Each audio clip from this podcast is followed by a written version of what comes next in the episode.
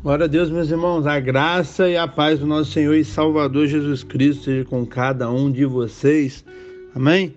Glória a Deus. Vamos para mais uma exposição, exposição do livro de Atos, esse livro rico que tem nos abençoado tanto, que tem nutrido a nossa vida. Estou muito feliz com esse projeto. Espero que vocês também, espero que vocês estejam avançando, conhecendo e prosseguindo em conhecer o Senhor. Amém? Hoje a gente vai expor o capítulo 17 é, do livro de Atos, que tem 34 versículos, é, aparentemente pequeno, mas ele é muito rico, muito rico mesmo. Tem a famosa pregação de Paulo em Atenas. E é isso. Por favor, abra sua Bíblia e acompanhe comigo. Não deixe de abrir sua Bíblia, tá bom? Glória a Deus. Então, Paulo, no, ver, no capítulo 16, ele é convidado a se retirar de Filipe, onde ele abençoou muitas vidas ali, três famílias se renderam ao Senhor, mediante a palavra do Senhor. Paulo fez várias coisas e você que não assistiu o episódio do capítulo 16, por gentileza, assista, tá bom? Então, ele é convidado a se retirar de Filipos e ele vai para Grécia, ele vai para Tessalônica. Glória a Deus. Amém? Então, mais uma vez é uma cidade estratégica. Tessalônica, meus irmãos, de todas as cidades da região ali, era maior e mais influente.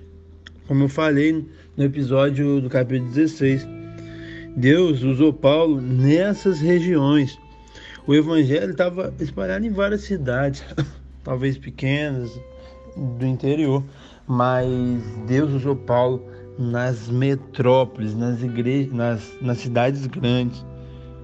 Ele usava esse, esse ponto de contato para alcançar mais pessoas.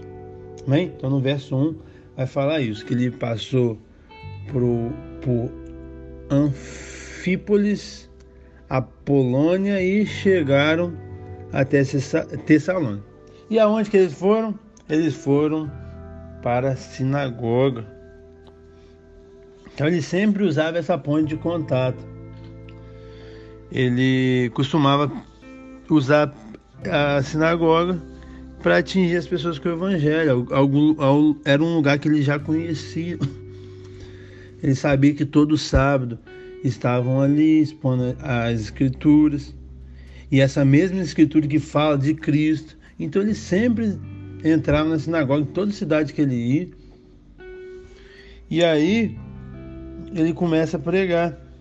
No verso 3, no verso 4, no verso 2 vai falar sobre isso. E no verso 3 vai falar assim: expondo e demonstrando ter sido necessário que Cristo parecer e ressuscitar dentre os mortos. Este dizia: é o Cristo, Jesus que eu vos anuncio. Então, Paulo era estrategista. Paulo usava a sinagoga e sabia que na sinagoga ia ter a Bíblia, ia ter o Velho Testamento. Amém. Mas ali dentro do Velho Testamento ele ia apresentar Jesus.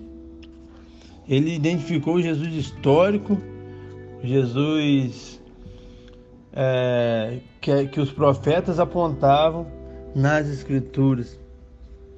Amém? E ele não muda a mensagem. A, mensagem é cristocêntrica, a nossa mensagem tem que ser cristocêntrica. Não é porque você tem estratégias, não é porque você usa das é, ferramentas que Deus te dá, que você vai mudar a mensagem. Não, a mensagem continua sendo cristocêntrica. E uma mensagem cristocêntrica tem impacto, meu irmão.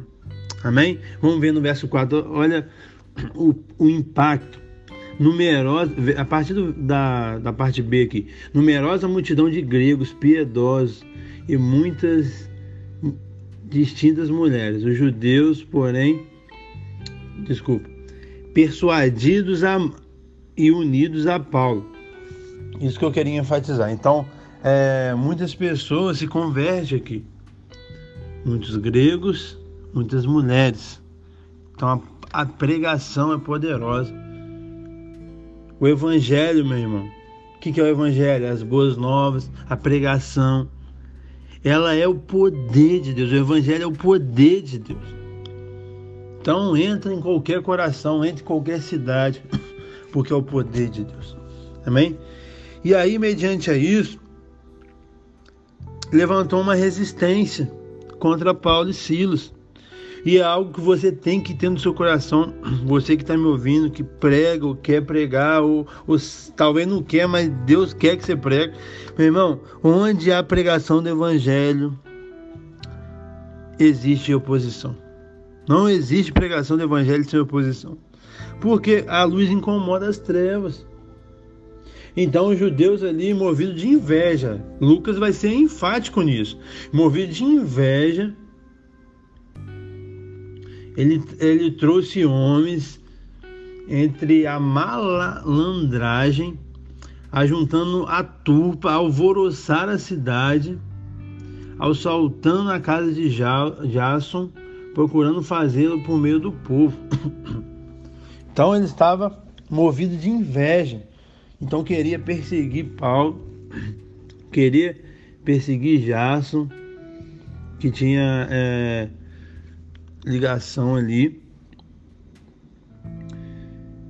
E aí eles denunciaram Paulo. Falou que ele estava transtornando o mundo. E chegaram ali para transtornar também. Então eles proferiram várias acusações aqui, do verso 7 ao verso 9. É, eles atribuíram a Paulo e a Silas os crimes de sedição, de traição e de conspiração contra o imperador. E ali Jason, que tinha hospedado eles, estava indo junto no pacote. E ele estava falando mentira, porque Paulo não estava falando nada disso. Então ele estava inventando para parar a pregação do evangelho. Então, meu irmão, as perseguições vão vir, as trevas vão querer se levantar contra a luz e com mentiras. Você viu no, verso, no capítulo 16 que Paulo foi preso porque ele fez a coisa certa. Então, meu irmão, talvez você está fazendo a coisa certa e está desanimado. Porque você faz a coisa certa e as pessoas te perseguem, você faz a coisa certa no seu trabalho e não é reconhecido, isso, aquilo, as pessoas têm inveja de você. Meu irmão, permaneça. Permaneça, porque o seu Deus, ele é soberano, ele está no controle. E isso não faz ele perder o controle. Mas que isso tudo que você está vivendo, que faça você crescer, que faça você glorificá-lo. Amém? Mas creia que as oposições vão mentir, vão tentar o que for para tentar te derrubar. Mas você vai permanecer firme para a glória de Deus. Aleluia. Amém? Então, eles foram para Bereia. Verso 10 vai falar sobre isso. E Bereia ficava a cerca de 72 quilômetros a oeste de Tessalônica. Então, não é tão longe, mas, mas não é tão perto, né? Ainda mais a pé. Então ele se retirou, mas não tão longe. E a Bíblia vai falar é, eles chegaram, no verso 10 aqui, e dirigiram para onde? Para a sinagoga, aproveitando a ponte de contato, aproveitando as oportunidades. E aí, o verso 11 vai falar que os bereanos, que os irmãos de Bereia, era mais nobre que os de Tessalônica, pois receberam a palavra com toda avidez, examinando as escrituras todos os dias. Com certeza, talvez você já ouviu essa expressão. Você tem que ser bereano, você tem que ser bereano. E aí talvez você que não conhece muito das escrituras fala, onde que tá isso? Bereano, quem é esse povo? Tá aqui, tá no, tá no livro de Atos, capítulo 17, a partir do verso 10 aqui. Esses que são os bereanos. E por que eles eram os mais nobres? Porque, meu irmão, eles receberam a palavra com fome. Meu irmão, hoje em dia, o que não falta é alimento. Aqui para a glória de Deus, a gente tem bastante alimento. A gente tem desde Mateus até Atos 17 esse, e a gente vai até é, Apocalipse. Eu tenho um canal no YouTube que tenho muitos vídeos lá. E não só eu, quem sou eu na fila do pão? Muitas pessoas estão produzindo conteúdo bom. Conteúdo ruim existe muito, mas existe bom, gratuito. Tem uns que é pago, mas com investimento mínimo. Então, o alimento está mesmo. O que está faltando para mim e para você é fome. É fome dos bereanos, pela palavra do Senhor. Amém? Então por isso que eles eram nove, porque eles tinham fome da palavra do Senhor. E outra coisa, por quê? Porque eles questionavam, eles eram críticos. E isso está faltando na igreja de hoje. Infelizmente, meu irmão, você tem que ser crítico. Na minha exposição, que você tem que ser crítico. Por isso que eu, eu aconselho, abra a Bíblia. Abra a Bíblia, você vai acompanhar comigo que está escrito. E a pregação expositiva não tem muito, é, não tem como muito você é, ir por uma margem errada. Normalmente é muito difícil você ver alguém pregando heresia, pregando expositivamente. Normalmente é de pregação temática, mas não tem nada quando pregação temática é benção. Eu prego também. Mas na expositiva aqui é mais difícil. Mas independente se for expositivo, abra a Bíblia e vê se está escrito principalmente nas minhas pregações. Porque eu estou falando isso? Para não falar do irmão alheio que prega, não, na minha. Você tem que saber se eu estou falando a verdade, você tem que saber se estou falando na Bíblia. Não é porque talvez você me conhece, você sabe da minha vida e, sei lá, passa uma credibilidade para você, que você vai ouvir qualquer coisa que eu falar de qualquer jeito, não. Abra a Bíblia. E aí, se estiver de acordo com a Bíblia, aí, show de bola. Você dá crédito pra gente, compartilha e vamos embora. Mas, independente que for, pode ser a pessoa que você mais reconhece como um homem ou mulher de Deus. Abre a Bíblia. Porque se ela for realmente, eles foram um homem ou mulher de Deus, vai estar é, em conformidade com as Escrituras. Mas a gente não pode ser esses cegos que existem, que qualquer coisa que fala, ouve. Por que existem muitos falsos profetas? Por causa disso. Porque Existem muitas pessoas que não pregam o evangelho genuíno. Por causa disso, tudo que fala é verdade. Falou que é pastor, tá dentro da igreja, falou, ouviu não, meu irmão. Nós temos que ter senso crítico. E isso não é, é ser opositor, não é ser endemoniado, não é nada. O Lucas está enfatizando aqui a nobreza dos bereanos por causa disso. Paulo, em outra oportunidade, em outra carta, vai falar para a gente examinar tudo e reter o que é bom. Então, meu irmão, você cai em heresia porque você quer. Você cai em falsas doutrinas porque você quer. Você cai no jugo pesado de homens porque você quer, infelizmente. Se liberta disso hoje. A libertação vem pelo conhecimento da palavra, João 8,32. Conhecereis a verdade, a verdade vos libertará. Eu estou expondo a verdade, a palavra. Então que você possa ser liberto e nunca mais possa ouvir qualquer pessoa, por mais crédito que ela tenha na sua vida, sem a Bíblia estar aberta, sem examinar, sem guardar para você. Talvez você não vai ter a Bíblia no momento, mas você vai guardar aquilo na sua mente, vai chegar em casa vai pesquisar ver se isso é verdade. Amém? Tenha isso no seu coração. E ali Verso 12: Muitos creram, glória a Deus, gregos, de altas posições, glória a Deus. E aí, é, o pessoal de Tessalônica souberam é, que a palavra de Deus era anunciada por Paulo, verso 13, também Beré, e foram lá incitar e perturbar o povo. Meu Deus do céu. Eles saíram da sua cidade, eles andaram 72 quilômetros a pé. Que aí você não me pergunta aí quanto tempo que gasta. Não sei não, eu acho que. Não, acho que um dia dá, mas. Não sei, mas ficaram bastante tempo. só para lá ir contra Paulo e Silas. Meu irmão, quando o inimigo quer encher o saco, ele faz o que for possível.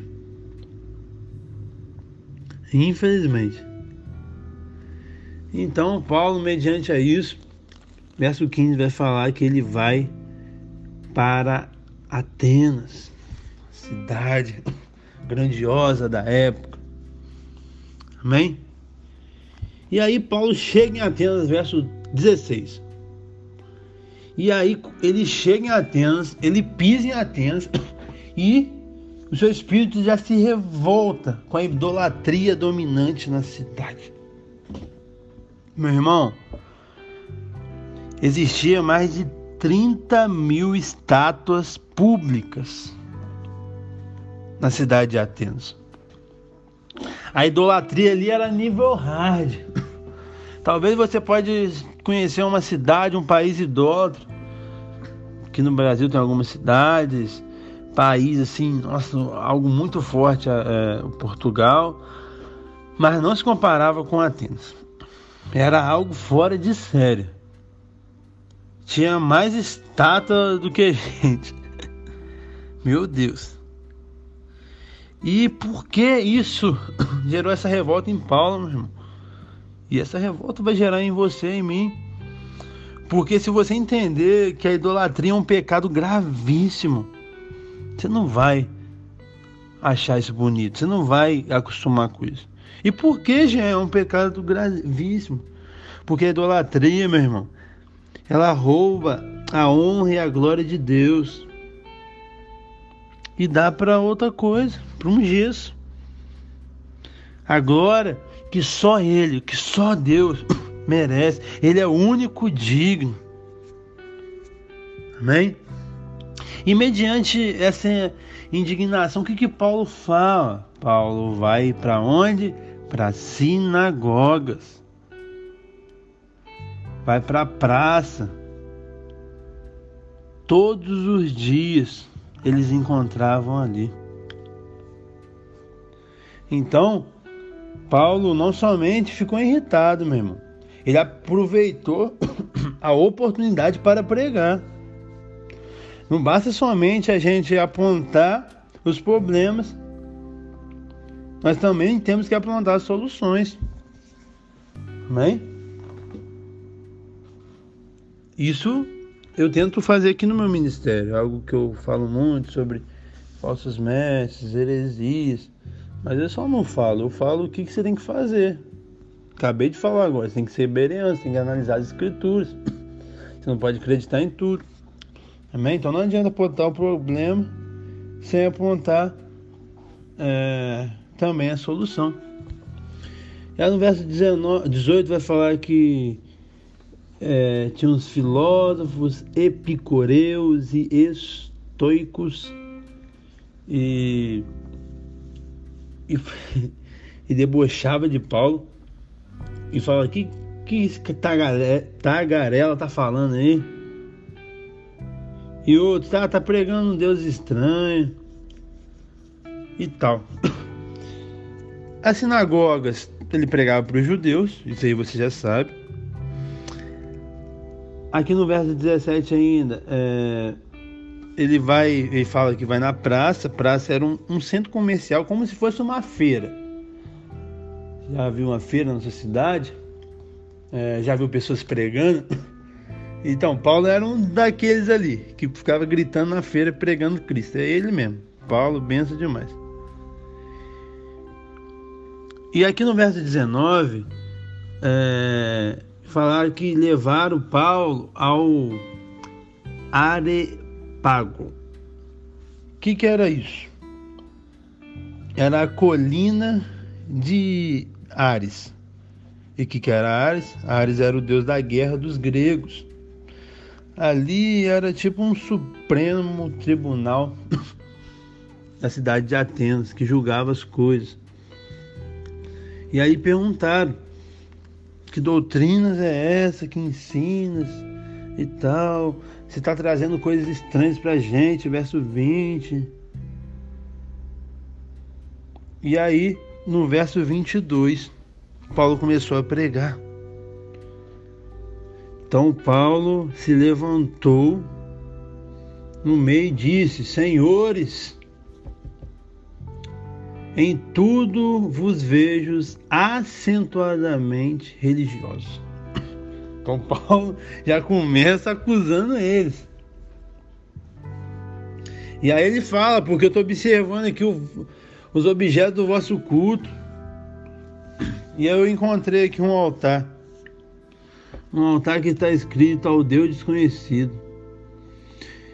Pois esse que adorar sem conhecer é precisamente aquele que vos anuncia. Aquele que você acha que não é desconhecido, aquele que você acha que é desconhecido, ele é o único. E aí ele começa no verso 24. Ele vai falar da grandeza de Deus, que ele é o Criador.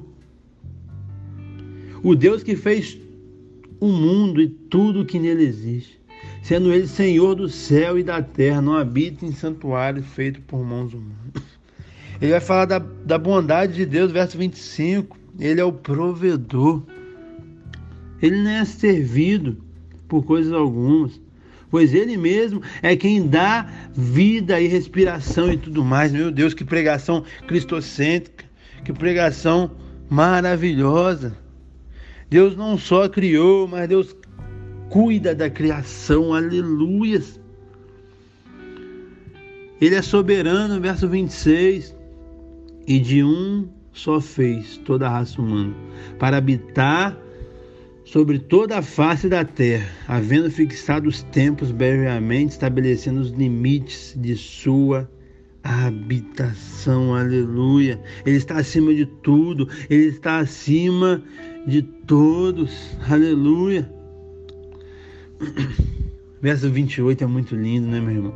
Pois nele vivemos e nos movemos e existimos como algum de vós, poeta, tem dito, porque dele também somos geração. Você entende isso, meu?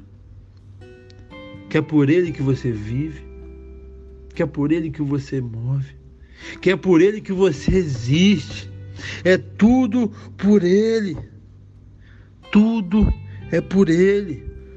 Tudo vem dele e tudo volta para ele. adoração é só dele. Aqui, Paulo se revoltou com os ídolos de gesso. Mas hoje, quais ídolos estão no nosso coração, meu irmão? Talvez a gente condena quem adora imagem, que realmente está errado. Mas talvez você adora pessoas vivas. Talvez seus pais, talvez seus filhos. Talvez cantores, talvez pregadores. E uma coisa é admirar e totalmente diferente é adorar. E infelizmente a nossa geração comete esse erro de adorar homens, de adorar coisas, mamon, de adorar um emprego, ah, concurso público. Meu irmão, o único dia de adoração é o nosso Deus. Verso 29. Pois sois geração de Deus Aleluia! Mas você tem que entender isso. Que você é geração de Deus. E a graça dele, ele é Salvador e juiz, verso 30. Ora, não levou Deus em conta em tempos de ignorância. Agora, porém, notifica aos homens que todos, em toda parte, se arrependam. Meu irmão, você viu Paulo lá em Atos 2. Depois, Paulo lá no pórtico de Salomão. Depois Estevão. Depois, depois Paulo. Eu falei Paulo, Pedro, não sei. Pedro lá em Atos 2, Pedro lá em Porto de Salomão, Estevão lá em Atos 7. Paulo, posteriormente, várias vezes, ele já começou a pregar. E a pregação é a mesma coisa. Cristocêntrica apontando para Cristo, apontando o pecado da, da, da sociedade e levando elas ao arrependimento. O livro de Atos dá base para a frase que eu repito várias vezes: uma pregação que não leva a pessoa ao arrependimento tem alguma coisa errada. Uma pregação que exalta o ego do homem tem alguma coisa errada. Uma pregação onde você se sente bem, onde você, ah, tá tudo bem comigo. E não, você não reconhece que você é pecador e que precisa arrepender e que precisa melhorar como ser humano, como cristão, como marido, não sei, tem alguma coisa errada.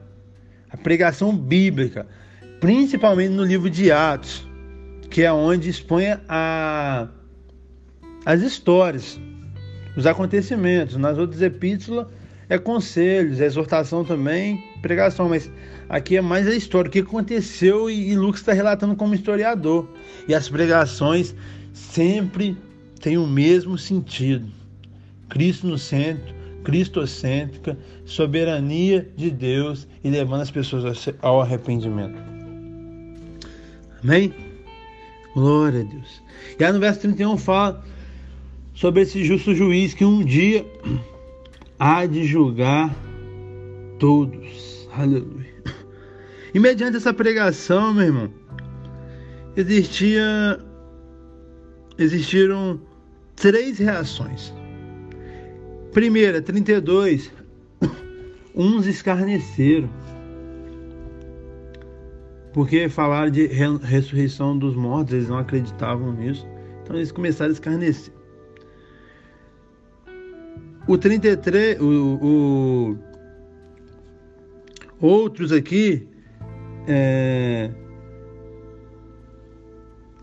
alguns homens, 34, desculpa, alguns homens que se agregaram a ele creram, e entre eles Dionísio e uma mulher chamada Damares, e com eles outro mais. Então eles creram. Glória a Deus. Deus é bom. Então a pregação vai gerar pessoas assim, meu irmão. Vai gerar. Alguns vão crer, outros não, não vão crer. Mas a gente tem que pregar a palavra. Amém? Glória a Deus. Então essa foi a exposição do capítulo 17. Que você possa entender, que você possa crescer a partir disso, aprender que, que Deus é, usou nessas grandes cidades pregar o evangelho, não porque elas são mais importantes do que a do interior, mas é para expandir, para chegar talvez com mais força no interior. No, no interior. É, Paulo sempre usava ponto de contato, pregava na sinagoga, e era uma mensagem cristocêntrica.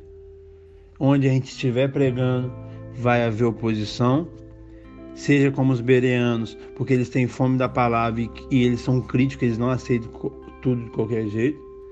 Tenha é, uma repulsa pelo pecado, pelas coisas erradas, mas não só aponta o erro e se entrega a solução.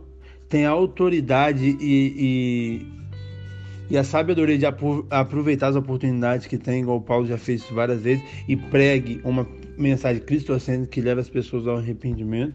E creia, mesmo pregando cristocêntrico, que alguns vão escarnecer, mas fique em paz que outros vão crer também. Tá bom? Que esse episódio pode ter te abençoado. E se te abençoou, você possa compartilhar para mais pessoas ser abençoadas. Deus te abençoe. Tchau, tchau.